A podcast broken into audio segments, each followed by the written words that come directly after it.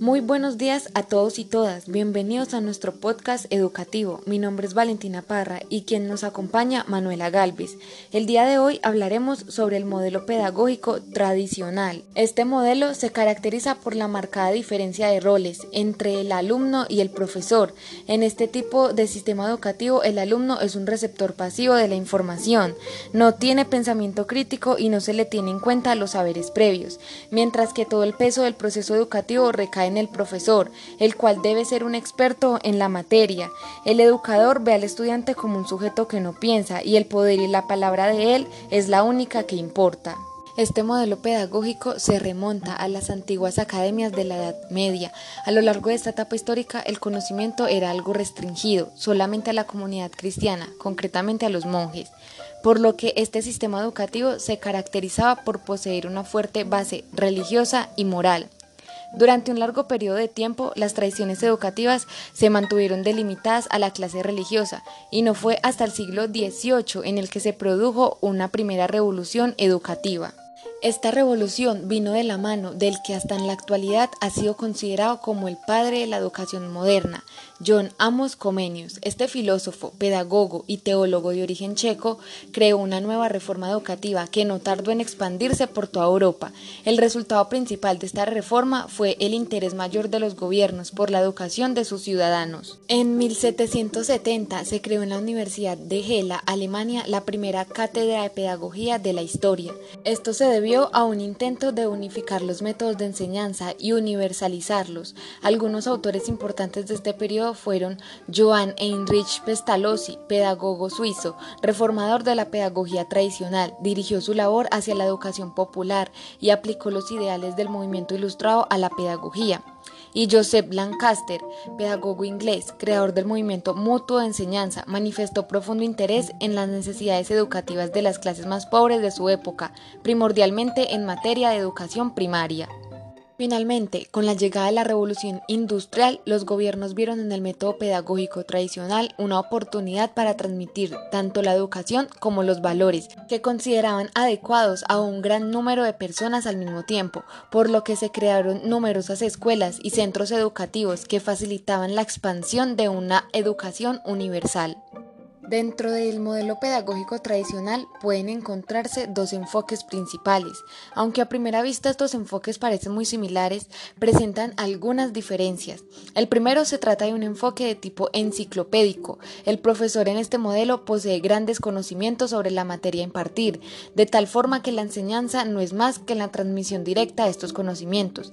El mayor riesgo de este modelo es que el profesor no sea capaz de transmitir adecuadamente sus conocimientos. Recordemos que en este modelo el maestro debe ser un experto en su campo para que los alumnos tengan las mayores posibilidades de comprender y memorizar el conocimiento.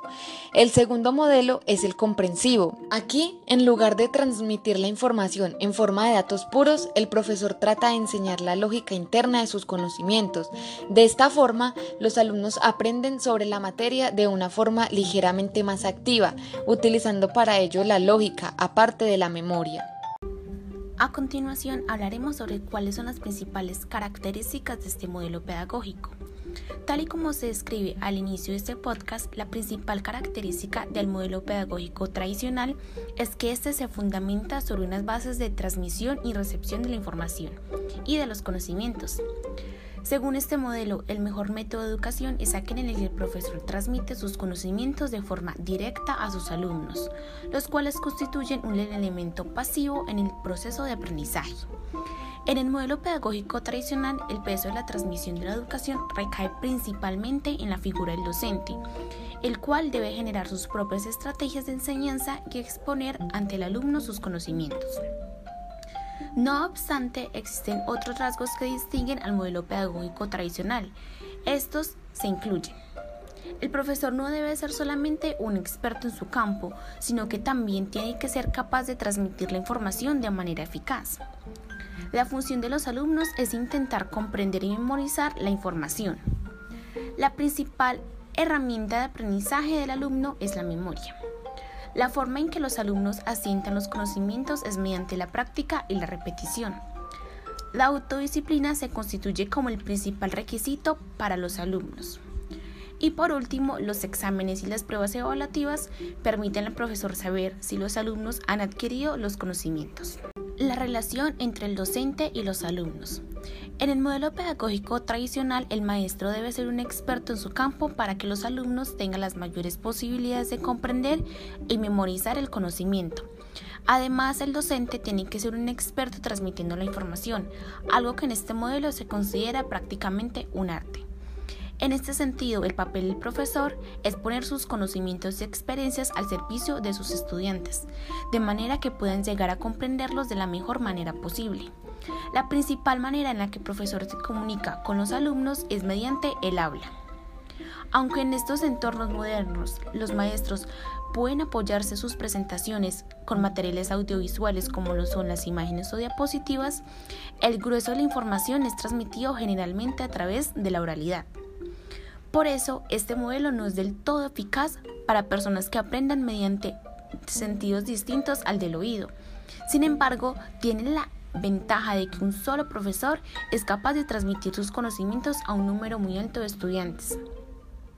Debido sobre todo a esta última ventaja, el modelo pedagógico tradicional sigue siendo el predominante en la mayoría de los centros educativos. Y por último encontramos la evaluación. Aprender consiste en repetir lo más fielmente posible las enseñanzas del docente. Por esta razón se valora la capacidad del alumno para reproducir los conocimientos transmitidos por el docente durante un proceso de enseñanza de aprendizaje. Esta evaluación es de carácter sumativo y hace hincapié en los resultados más que en los procesos y se apoya en pruebas que diseña el docente con el propósito de decidir si el estudiante está en condiciones de ser promovido o no al año siguiente. Ahora hablaremos sobre las ventajas y desventajas de este modelo pedagógico. Vamos a empezar con las ventajas. A pesar de que la escuela tradicional es un modelo pedagógico que ha recibido duras críticas por otras corrientes del pensamiento, sigue siendo uno de los más comunes en las instituciones educativas. Además, debe reconocerse que posee algunos aspectos positivos y valiosos para el desarrollo educativo, así como se destacan sus habilidades y desventajas. Entre las ventajas de este modelo pedagógico se encuentran. Contribuyen al desarrollo del esfuerzo personal, la voluntad y la autodisciplina entre los estudiantes.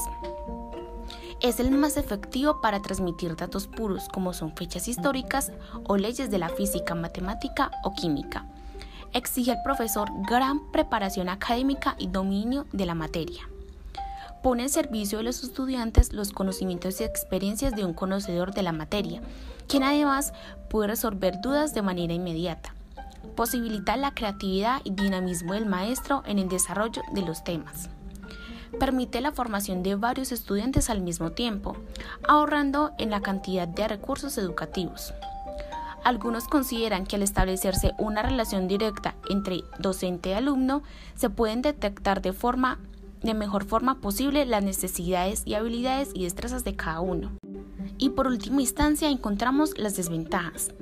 La escuela tradicional es un modelo que se considera obsoleto desde hace ya varios años, lo cual ha venido reforzándose con el descubrimiento y avance de las nuevas tecnologías, pero además de no responder a las demandas de la sociedad actual. Algunas de esas desventajas que se han encontrado y detectado son las siguientes. La unidad de relación pedagógica es docente-alumno, por lo que no se suele manejar la estructura del trabajo en equipo. No estimula la participación, la creatividad, la curiosidad o la iniciativa de los alumnos. No favorece la colaboración ni la cooperación, sino que buscan fomentar comparación y competición entre los alumnos se asimilan grandes cantidades de información sin tener en cuenta la efectividad. No suele existir convivencia entre la teoría y la práctica. Promueve la pasividad del alumno y la falta de actitud crítica.